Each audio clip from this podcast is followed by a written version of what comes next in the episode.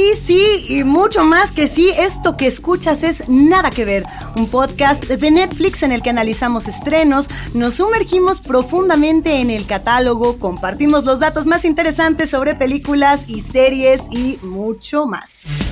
Yo soy Plaqueta y si me reclutaran como miembro de la Casa de Papel, mi seudónimo sería Mumbai, para que cada vez que piensen en mí, se les antoje un masala vada pav, un lassi y se distraigan. Yo soy Javier Ibarreche y si yo fuera un miembro de la Casa de Papel, a mí me gustaría ser CDMX. No solo porque creo que es una ciudad que le hace falta esa serie, sino porque suena como nombre de rapero y ese es otro de mis sueños, CDMX. Mi nombre es Luisa Iglesias Arvida y si pudiera elegir, yo me llamaría Celaya porque me encanta la cajeta y porque quiero ser la ciudad más peligrosa del mundo.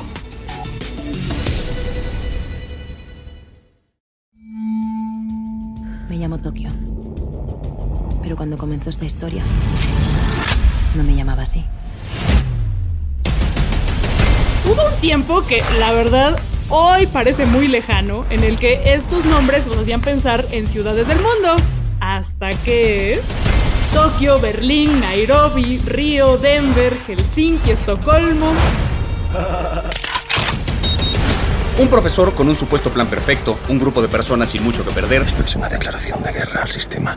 máscaras de Dalí, overoles colorados, algunas armas y varios amores cambiaron las cosas. Nosotros somos la resistencia. Hoy en Nada que ver, la casa de papel. El fenómeno que atrapó al mundo entero. Análisis y recorrido sin spoilers para prepararnos hacia el comienzo del final. Y así fue como empezó todo.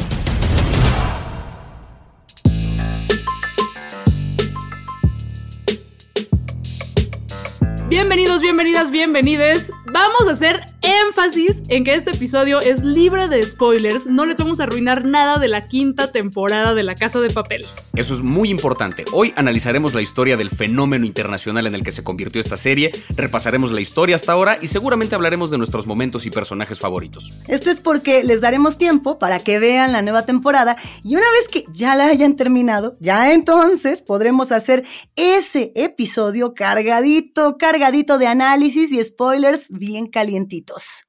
Y pensando justamente en La Casa de Papel y en estas cuatro temporadas y en el documental y en este exitazo trancazo internacional, pues yo creo que lo primero que podríamos hacer es justo preguntarnos cómo es que cada uno de nosotros llegamos a esta serie, cómo fue que, que nos tocó por primera vez este fenómeno de Alex Pina que está cambiando el mundo y que lo va a seguir cambiando, no solo con la quinta temporada que viene, sino también con versiones internacionales, coreanas, eh, re- readaptaciones, todo lo que está ocurriendo. Yo llegué de pronto a esta serie porque me empezaron a preguntar par de personas, oye, ¿qué opinas de la casa de papel? ¿Ya viste la casa de papel? Y yo, ¿la casa de qué? ¿De qué me estás hablando?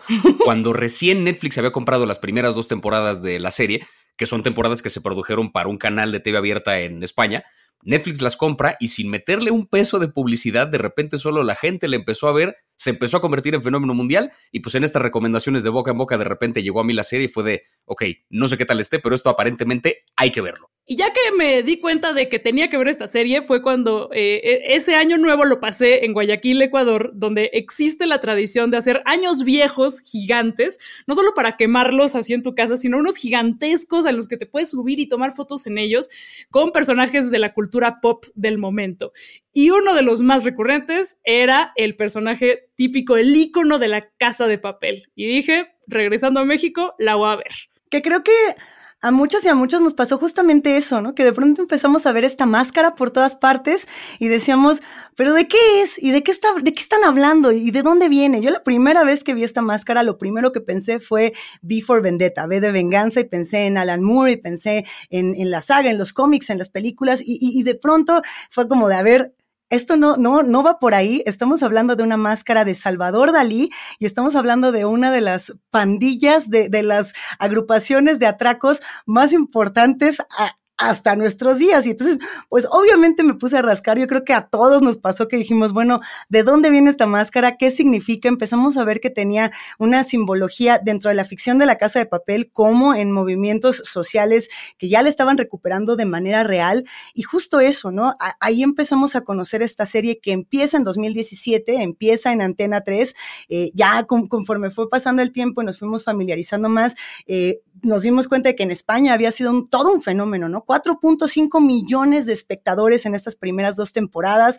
De pronto la serie como que empezó a bajar tantito de audiencia. Netflix dice, presta, yo me la quedo y, y ¡pum! ¿no? E, estalla, revienta en todos lados y de pronto todos queríamos saber quién era Alex Pina, el, creador de esta serie que, que, ya tenía por ahí una buena historia, ¿no? Él era periodista en Europa Press y dijo, yo me voy como guionista, ¿no? Y tenía más que amigos, periodistas, bienvenidos a Lolita, vis a vis, y llega a la casa de papel que hay una historia interesante porque eh, la premisa, digamos, de la primera, primera temporada de La Casa de Papel es un grupo de ladrones que se van a encerrar en la fábrica de moneda y timbre en España para fabricar su propio dinero, ¿no? La idea es que no le están robando técnicamente a nadie, no le están quitando nada que le pertenezca a nadie más, simplemente van a imprimir su propio dinero y el chiste de este atraco más bien es aguantar lo más posible dentro de la fábrica de moneda y timbre para poder llevarse la mayor cantidad de dinero que puedan. Parece ser que, según lo que platica Alex Pina, eh, él se preguntaba un poco ¿Quién hace el dinero? ¿Cómo es que se hace el dinero? Esta pregunta medio, medio infantil, medio sosa que podemos escuchar de pronto como de ¿cómo arreglamos los problemas de la economía? Pues ¿por qué no solo imprimimos más dinero? Pues él se la hace y rascándole un poquito esa curiosidad medio inocente, es que de repente haya la premisa de esta serie de, oye, sí, ¿por qué no un grupo de ladrones se encierran en el lugar donde se fabrica el dinero para hacer su propio dinero y entonces no le están robando a nadie. Y es ahí donde nace la idea de las primeras temporadas de La Casa de Papel, que como bien decía Luis ahorita, fueron dos temporadas que tuvieron un éxito importante en España. Hacia la segunda temporada, me parece, según lo que cuenta el documental, empezó a caer un poco el rating de la serie, le dieron una conclusión un tanto precipitada, digamos, y como que se apresuraron a cerrar el arco de todos los personajes en ese final de la segunda temporada, y de repente Netflix la compra, la mete en su catálogo, y sin hacerle ninguna faramaya, sin hacerle mucho ruido, simplemente la colgaron ahí en el catálogo y la gente la empezó a ver y cuentan los actores de la serie que de un momento a otro revisaban ahí sus redes sociales y era 100 mil seguidores, 200 mil seguidores, medio millón de seguidores. Fue como de, ok, no he hecho nada. O sea, ¿qué, ¿qué, está pasando que de repente estoy creciendo así en redes? Resulta que la casa de papel se estaba volviendo un fenómeno en todo el planeta. Algo que Alex Pina quería explorar era este género de heist movies, de atracos, que ha sido muy, muy explorado en el, cine, pero no tanto en las series. Y le atinó de una manera, fue, bueno, ya lo estamos viendo. Y una de las claves para que alcanzara e, este éxito mundial, me parece, y es algo que se analiza también en el documental, que es la iconografía. Este mono rojo, la máscara y también que tiene un himno. Tiene su soundtrack, tiene su rolita.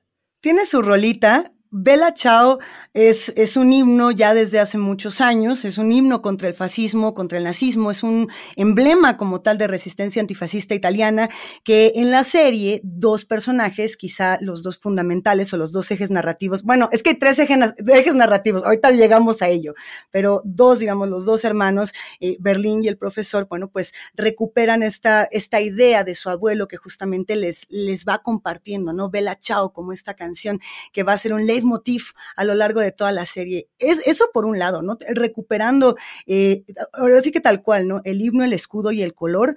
Eh, el himno es este, el escudo es la máscara de Dalí y pensar en Dalí como uno de los grandísimos emblemas españoles. En, un inicio la máscara iba a ser de, del Quijote y a la hora de la hora decidieron que tenía que ser de Dalí. Y eso a mí me encanta porque Quijote es la gran novela hispanohablante, ¿no? Es la novela por un lado, pero Dalí es, es el pintor por excelencia del surrealismo, del comunismo, del antimonarquismo y por si fuera poco, anticlerical el vato, ¿no? Así planteando todos estos dilemas sobre la mesa. Y, y alguna vez Dalí había dicho, la inteligencia sin ambición es un pájaro sin alas. Y eso es tal cual algo de lo que está planteando esta serie.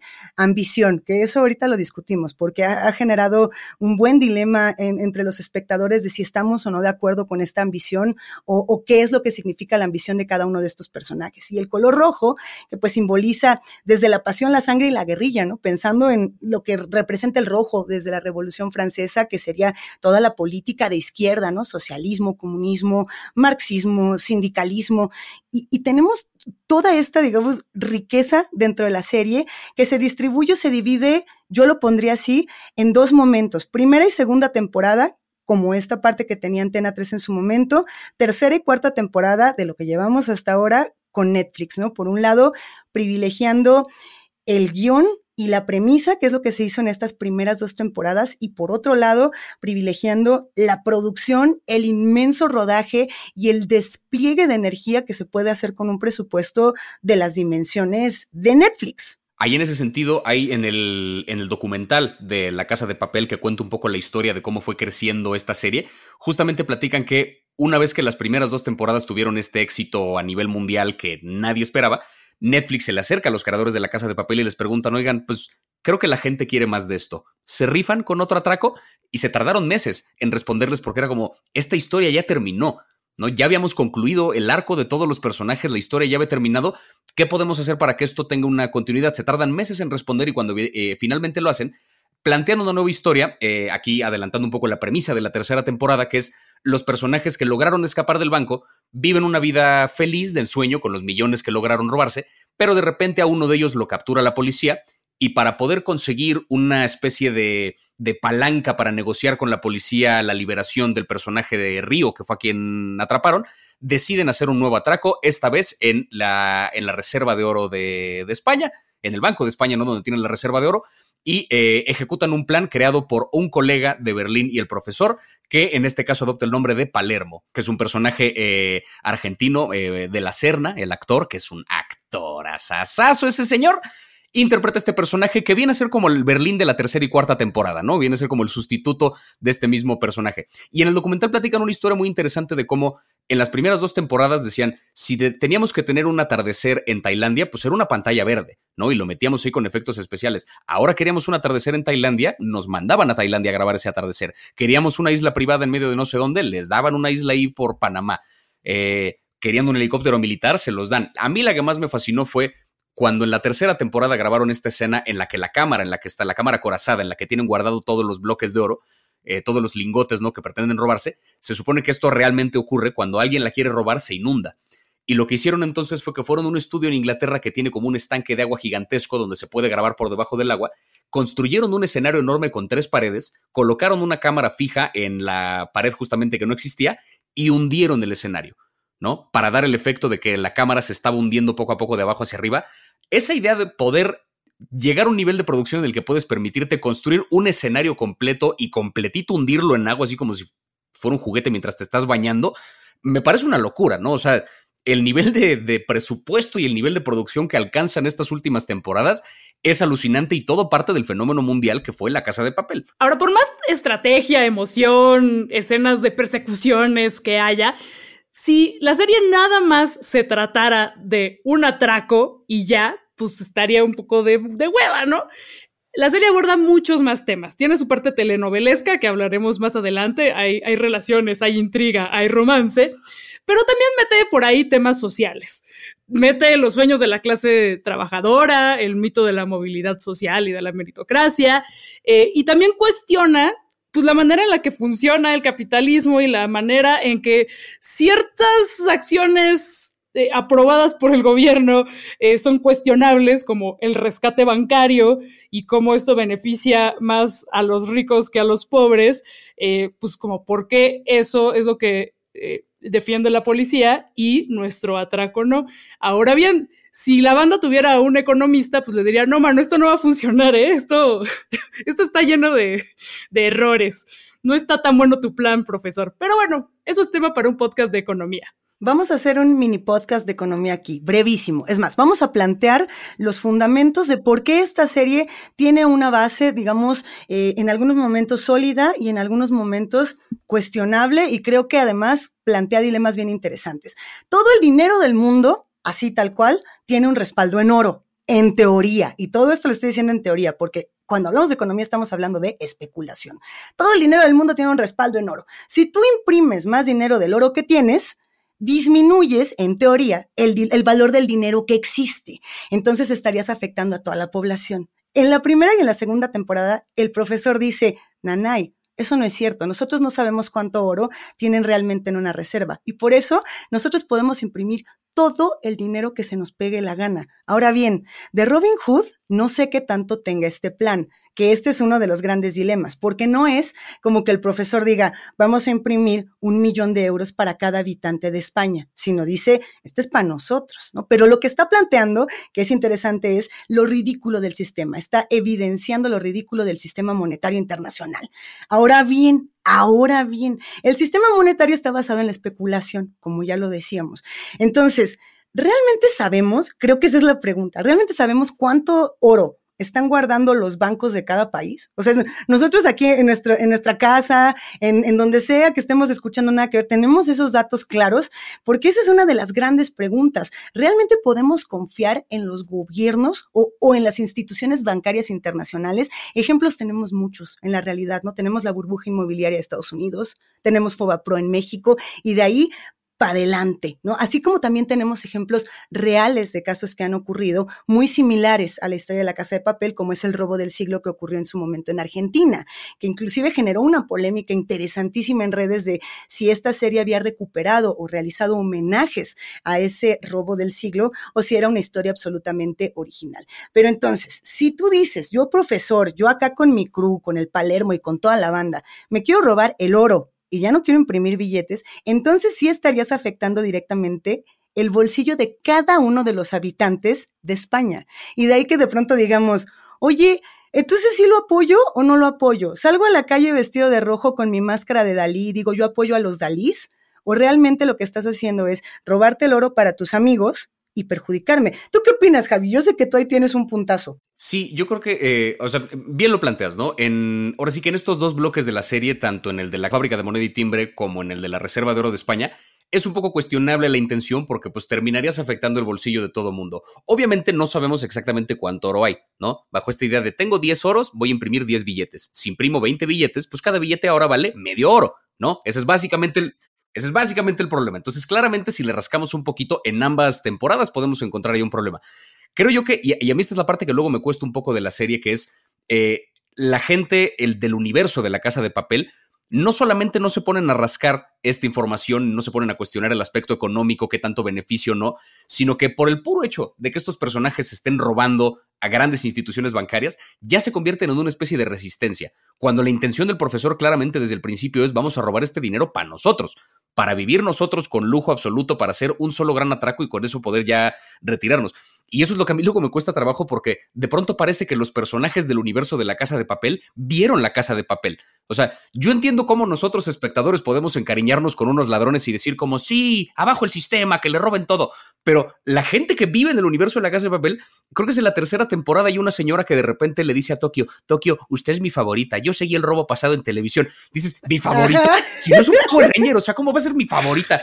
Es una ladrona que te tiene secuestrada, señora, dése cuenta, ¿no? O sea, sin embargo, hay como esta cosa de querer a los ladrones. Todo mundo odia a Arturito por alguna razón. Entiendo que nosotros lo odiemos porque pues, es un personaje detestable, pero dentro del universo de la casa de papel, todo mundo lo odia. Cuando dices, pues si esta fue una víctima que sobrevivió al primer atraco, ¿por qué, por qué recibe ese odio? Esa es la parte que luego a mí eh, me llama mucho la atención, ¿no? Como damos por hecho que estos personajes son efectivamente una suerte de resistencia, una especie como de, contracultura, de movimiento ahí eh, rebelde, cuando la realidad es que pues, son bastante egoístas en sus motivaciones y ni en el universo de la casa de papel ni aquí afuera lo cuestionamos realmente. ¿Cuántos atracos ha inspirado la serie de la casa de papel Atracos Reales, que lo platican un poco también en el documental? ¿Cuánta gente no ha utilizado estas máscaras y, eh, y toda la iconografía de la casa de papel en protestas reales en nuestra realidad en la que vivimos? Pues han sido muchísimas. Ahí valdría la pena preguntarnos si de pronto la iconografía de la casa de papel trasciende la propia serie y alcanza otras dimensiones, porque si en medio de una protesta más que legítima en la realidad yo uso esta máscara de Dalí, pues a lo mejor ahí yo convierto la máscara de Dalí en un símbolo que sí significa resistencia, ¿no? cuando la semilla de ese símbolo, que es la serie La Casa de Papel, pues en realidad es el símbolo que representa una bola de ladrones que quieren robarse dinero para comprarse su isla privada, ¿no? Es interesante en ese sentido cómo evolucionan las cosas dentro del universo de la serie hacia la realidad cada quien lo resignifica como quiere. Yo quiero que ya empiecen a salir las tesis en la Facultad de Economía de la UNAM analizando el fenómeno de la casa de papel, si sería posible o no. De lo que sí estoy segura es que en la, carrera de Ciencias de la Comunicación ya están haciendo tesis analizando a los personajes. Eso totalmente sí. Que pues sí, hay muchos personajes detestables, entrañables, memorables. ¿Cuál es su favorito? Ay, Ay, ahí está, está, está complicado, ¿no? Porque creo que cada uno de los personajes es una suerte de arquetipo y que representa algo importantísimo para este universo. Entonces, sin uno, el otro no se mantiene. O no lo sé, no lo sé. Hay algunos que me parece totalmente eh, sólidos y muy bien construidos, como puede ser, por supuesto, el profesor, que es pues la, la, raíz, la base de todo el plan desde la primera temporada, el inquebrantable, el que quiere siempre estar manteniendo el control. Pero a mí, por ejemplo, me llama mucho la atención el personaje de Berlín. De hecho, una de las grandes peticiones por parte de las audiencias de Netflix es queremos un spin-off de Berlín, de la vida de Berlín. Muy, muy, por ejemplo, a la, Breaking Bad, cuando decimos queremos nuestra propia serie, queremos nuestro Better Call Saul, se pide mucho una serie de Berlín para explorar más qué fue de este personaje. En esta cuarta temporada ya conocemos más de su sexualidad, de su deseo, del amor, de, la, del, del enfrentamiento que tiene con la muerte y con su realidad, de su esposa, que ahorita llegamos a ello, quién es la esposa de Berlín o, no, o quién fue, o, qué misterio hay ahí, porque creo que es una de las cosas que se va a resolver para la quinta temporada. Eh, pero vaya, o sea, creo que los personajes pueden llegar a ser muy interesantes. Nos podemos ir por partes. Ahora sí que, ¿qué está? Profesor, Berlín, ¿Qué seguiría? ¿Tokio o con cuál nos vamos? Yo creo que sí, porque Tokio además eh, funge un poquito, no como punto de vista, pero sí como el narrador de la historia. ¿No? Al final es ella la que empieza, o sea, primer, primer episodio, la primera voz que escuchamos es la voz de Tokio, contándonos un poco el cómo llegué aquí, qué va a pasar. Es, es un poco como la voz que reflexiona en torno a lo que ha pasado, entonces ella sí es una suerte de protagonista. En una serie que aparentemente no tiene protagonistas, el hecho de que sea ella la que narra, creo yo la convierte en una especie de protagonista. Em, a mí la verdad es que creo que coincido un poco contigo con esta, con esta como fascinación con Berlín, porque incluso en el documental de La Casa de Papel lo, lo mencionan. Eh, tenían un problema con ese personaje porque se percibía como un personaje con demasiados vicios, ¿no? Un tipo misógino, demasiado autoritario, un tipo que cambia de ser la mejor persona que has conocido a ser un desgraciado en cosa de segundos. Era un personaje complicado, pero lo que decía, eh, lo que decían los guionistas era: vamos a poner este personaje y que la gente empatice con él lo que tenga que empatizar. Al final hay una historia en el cine en general, ¿no? Lo podemos ver, y me voy hasta el western quizá, de empatizar con un personaje que tiene más vicios que virtudes. Eso existe, ¿no? Esa, esa, eso está. Y Berlín tiene suficientes virtudes, creo yo, como para rescatar un poco esa otra parte, porque también es un tipo que hace la chamba, tiene como esta elegancia ahí medio, medio envidiable que dices, es que se viste como si viviera en los 50 en pleno 2015, pero lo hace bien, ¿no? Le queda. O sea, ese nivel de confianza quisiera yo en la vida para vestirme, ¿no? O sea, como que tiene, tiene toda una serie de cualidades positivas que creo que le ayudan mucho.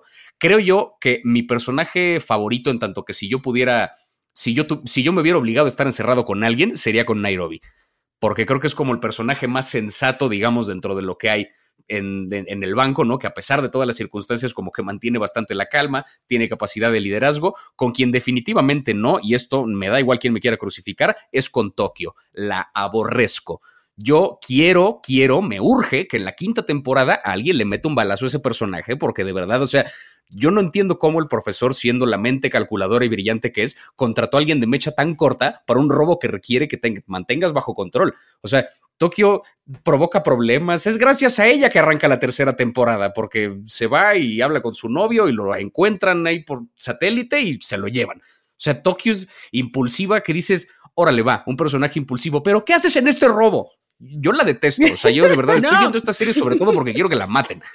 No, déjenme a Tokio en paz. Güey, a mí me encanta. a mí me cae súper bien y creo que es una, una gran, un, elemento fundamental, no solo para la historia, sino para la banda.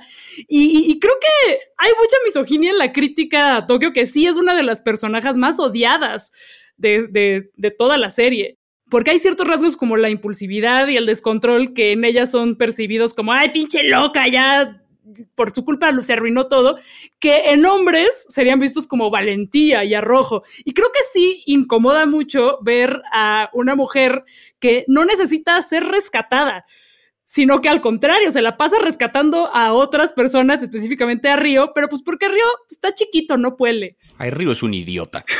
Ese sí, o sea, Río es hasta descartable, o sea, perdón, pero Río, Río ahí es la mascota de Tokio, va por la vida. Sí, Tokio, no Tokio. Es un, esa pareja que les echen una bomba a los dos. Río, Río y Tokio son necesarios. Los dos son necesarios para que la serie avance. A ver, eh, Tokio como tal es el arquetipo de alma libre, mujer rebelde, ¿no? Que, que mucho lo hemos encontrado en la literatura y que ha ido evolucionando, ¿no? Y, y sí, es la mujer que rescata. También de pronto hay un momento en la cuarta temporada donde la vemos como la dama en apuros, ¿no? Cuando la captura por ahí un personaje que ahorita vamos a mencionar, un, el malo malísimo, malicísimo, pero, pero creo que algo que es bien importante de Tokio es que ella es el eje romántico de la historia y que el eje romántico lo que le quita o lo que, digamos, despoja esta serie del factor avaricia, es decir, el motor de Tokio, como es por ejemplo el motor, no sé, de Lisboa, es el amor. Estamos viendo a personas que hacen muchas cosas por amor y que, y que están contando también esta parte cachonda, sexual, erótica, bien española, además, ¿no? Como en este tono bien explícito, bien español, bien sabrosote. Y si no tuviéramos a una personaje como Tokio, no sé si se podría lograr eh, esa parte, ese fin y consecuencia, esa causa que es finalmente el amor. Que por ejemplo Berlín, a pesar de que también tiene esos contrastes, no representa el amor o la rebeldía. Él, él dice, no, yo no tengo nada que perder, entonces yo soy la resistencia, ¿no? Nairobi dice, yo soy la que lucha por mi familia, yo necesito a la familia. Inclusive Nairobi en esta temporada vimos que ya está, hijos iba a tener con el profesor, ya está su plan andaban haciendo ahí para, para tener chamacos, ¿no? Entonces, eh, pensando en ello, yo, yo pienso en, en, Gandía como un personaje interesante por ser el malo malísimo, el que captura Tokio, el que sirve como catalizador de la violencia en esta cuarta temporada, que era necesario, necesitábamos nuevos personajes. Y pensando en los nuevos personajes, yo tengo un crush, estoy profundamente enamorada de Alicia Sierra Montes, la verdadera antagonista. Se necesitaba que alguien llegara y le dijera al profesor, no es cierto, no todo te sale bien, no tienes razón en todo, profesor, ahí te va, ¡pum! Disparo, ya te encontré, ya llegué a tu madriguera, profesor. Entonces yo la amo. No sé ustedes qué piensen de Alicia Sierra Montes, la mujer embarazada, que no sabemos si está embarazada o no. ¡Ay! Completamente de acuerdo con lo de Alicia Sierra. Ese es un personaje que, o sea, ella la tienes al frente de toda esta investigación, recibiendo el odio de todo el pueblo, que pues aparentemente está todo mundo de parte de la resistencia y la casa de papel, y ojalá sí lleven a cabo su robo. Y ahí está Alicia Sierra haciendo su trabajo, tragándose el odio de todo mundo, y a pesar de estar haciendo eso, es muy objetiva con lo que hace, se permite ser cruel cuando sabe que tiene que serlo, o sea, no le tiene miedo a mancharse las manos y a tomar decisiones difíciles, sabiendo que le va a beneficiar a su objetivo. Es un digno antagonista, creo yo. En ese sentido me parece me parece interesante lo que proponen en esta tercera y cuarta temporada, porque en las primeras dos temporadas, siendo la primera inspectora, ¿no? Que en la tercera ya pasa a ser parte de la banda, eh, ahí e, esa inspectora de alguna forma, pues un poco estaba a merced de lo que decidiera el profesor.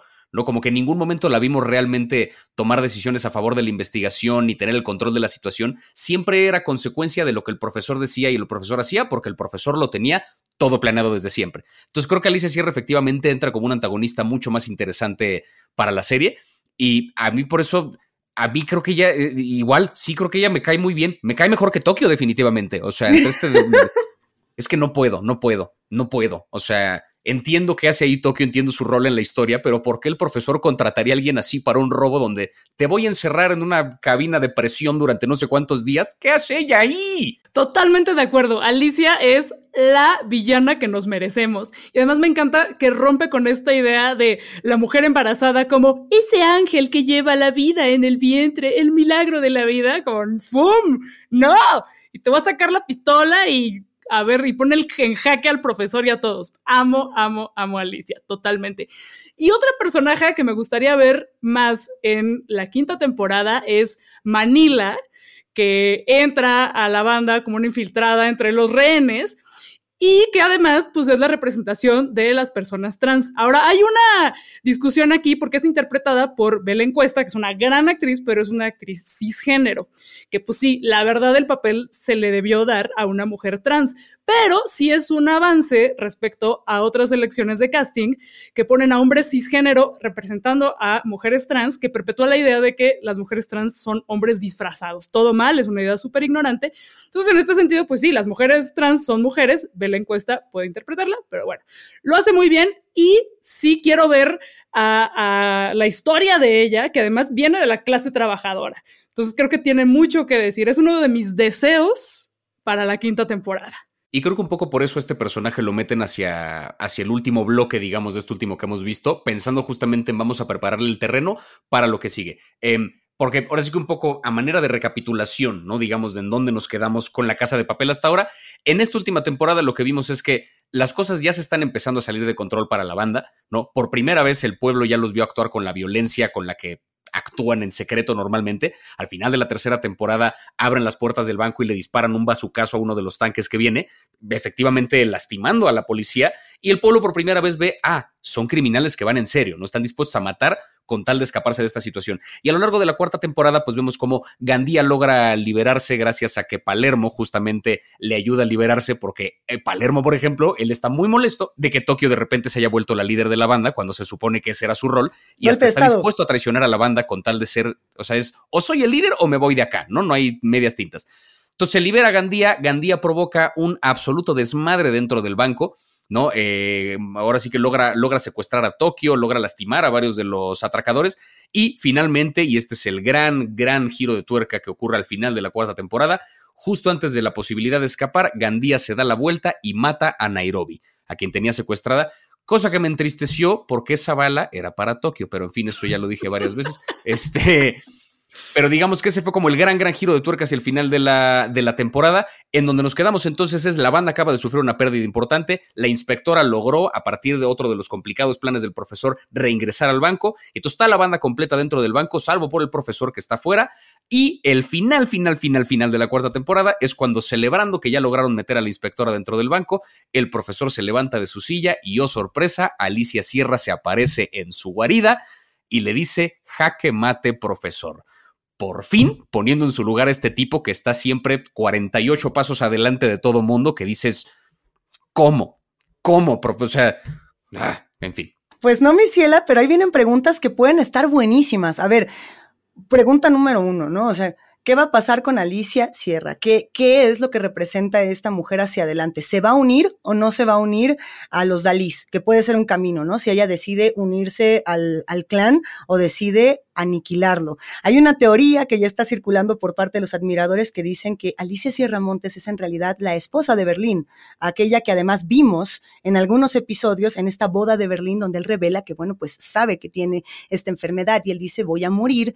Y bueno, pues Alicia en algún momento cuando está hablando con Lisboa en este interrogatorio muy voraz, muy duro, le dice mi esposo murió murió de cáncer de páncreas, ¿no? Entonces decimos, bueno, ¿y quién era el esposo de Alicia? ¿Y, qué es lo que está ocurriendo? Una de las teorías es que ella podría estar ahí. Otra de, los, de las grandes preguntas es qué va a pasar con el gobierno de España, cómo se va a pronunciar ante ello y cuáles son los secretos del gobierno español que no quieren que sean revelados, porque todo esto además viene de que hay secretos en esta bóveda del gobierno que van a ser revelados y que van a cambiar la percepción entera de la población. Luego, ¿qué va a pasar con estos que siguen dentro? ¿Cómo se van a salir? ¿No? Si es que, si es que van a salir o no van a salir o cómo la van a complicar. ¿Qué va a pasar con, con el señor comadreja Arturito?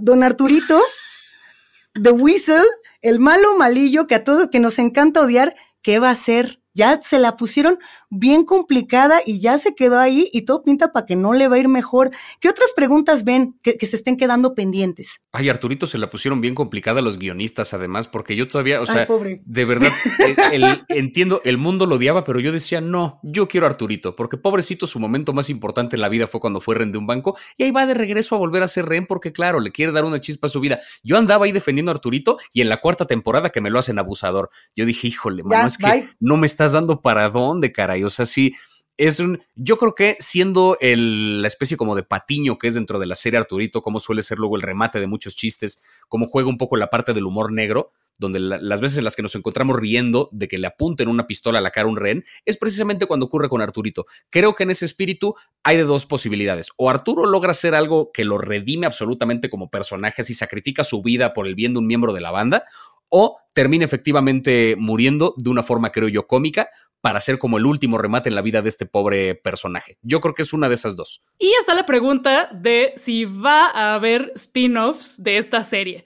Los creadores han dicho que podrían hacer un spin-off de cada uno de los personajes, pero la apuesta más fuerte es para una serie derivada con la historia del profesor, que a mí sí me encantaría ver, porque es un personaje interesantísimo que despierta más preguntas que respuestas. ¿Qué onda con su vida? ¿Cómo es eso que creció enfermo en una cama? ¿Quién era su padre que soñaba con estos atracos? Sí, sí quiero esta serie, sí la deseo. Y sobre todo, con respecto al profesor, saber por qué, si siempre todo era parte de su plan, ¿por qué pone cara de preocupado cada vez que pasa algo? Yo necesito saber eso, porque, o sea, ¿para quién está actuando el profesor? ¿Para el espectador en casa que está viendo la casa de papel, que he considerado que sabe que lo estamos viendo, ¿no? Muchas preguntas con respecto al profesor muchas preguntas con respecto al profesor y una de ellas es quién va a representar al profesor en la próxima adaptación que está haciendo Corea de la Casa de Papel. Súper emocionante, sin lugar a dudas. Ya se han hecho algunos anuncios al respecto. Sería Yuji Tae, el profesor, lo conocen porque ha actuado en distintas representaciones como Old Boy, por ejemplo. También ya se está anunciando para esta eh, nueva adaptación que Jung Jong Seo va a ser Tokio. Ella es muy conocida por Burning, la película en la que aparece también aparece en The, Call, que es una película de Netflix. Eh, ¿Qué otra pueden encontrar? Bueno, a ver, el director, el director de La Casa de Papel versión coreana va a ser Kim Jong-sung, que es el director de Vice de 2017 y de Guess de 2018. Esta adaptación va a ocurrir en Corea del Sur, qué emoción, además, porque tengo la impresión de que existe una posibilidad, existe, no lo sé, no lo sabemos todavía, de que se trate el tema de las Coreas, de las dos Coreas. Tenemos Corea del Norte y Corea del Sur. Tenemos Corea del Sur con Moon Jae-in como el presidente y Corea del Norte con Kim Jong-un. Entonces, ahí hay un dilema político que puede estar sabrosísimo para pensar en una banda de atraco que se meta a la casa de moneda de Corea del Sur, porque además hay que decirlo, la serie va a pasar en Corea del Sur, no en Corea del Norte, dos Coreas, dos realidades muy distintas distintas contrastes políticos y sociales. Y, y vamos a ver, yo tengo la impresión de que Corea, con la riqueza de contenidos que está compartiendo en los últimos años, no nos va a dejar decepcionados. Además, las buenas producciones, el apoyo que se le está dando a nivel internacional a esta serie, sin lugar a dudas, nos va a dejar un contenido sabroso. Vamos a ver qué pasa. Hay que ver qué pasa.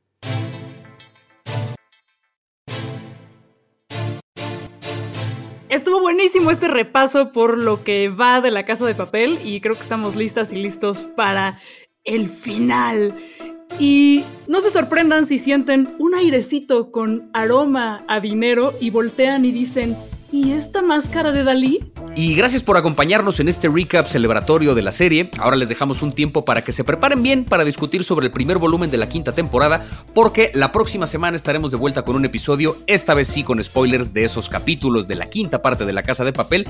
Y no se olviden de ver también el documental acerca de La Casa de Papel, que explica muchas cosas sobre el origen de la serie, su creación, la producción y hacia dónde está evolucionando. Y no les diremos que se vengan con nosotros a imprimir billetes, robar oro y desenmascarar al sistema monetario capitalista internacional pero sí les podemos recordar amablemente, con apapacho incluido, que pueden seguirnos en Spotify o en cualquiera de sus aplicaciones de podcast consentidas. Nosotras, nosotros somos Plaqueta, Javier y Luisa, y esto fue Nada que Ver, un podcast de Netflix producido por el equipo de Posta. Gracias por escucharnos. Hasta la próxima.